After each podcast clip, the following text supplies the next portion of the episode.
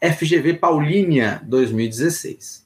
O método de exame de imagem, que possui maior acurácia de detecção de trincas, fraturas e insucesso endodôntico, é atualmente a periapical para a técnica do paralelismo, a periapical digital, tomografia computadorizada de feixe cônico, tomografia computadorizada helicoidal, radiografia periapical para a técnica de Clark.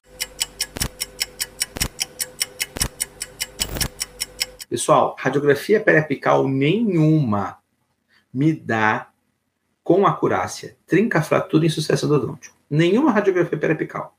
Nem técnica de Clark, nem paralelismo, nem a digital. Ponto. Agora nós temos as tomografias. Lembrem-se, tomografia feixe cônico é sempre a melhor imagem que eu vou ter. Principalmente se ela for em HD, que é High Definition, certo? Uma tomografia beam que a gente usa para implante não necessariamente vai me dar uma qualidade boa como uma HD. Tudo bem? Porque a HD eu tenho uma definição alta, coisa que para implante eu não preciso, eu preciso só da metragem. Faz sentido ou não faz sentido? Tá? Então sempre presta atenção nisso, pessoal. A maior acurácia que eu tenho por imagem sempre vai ser a tomografia cone beam. Beleza?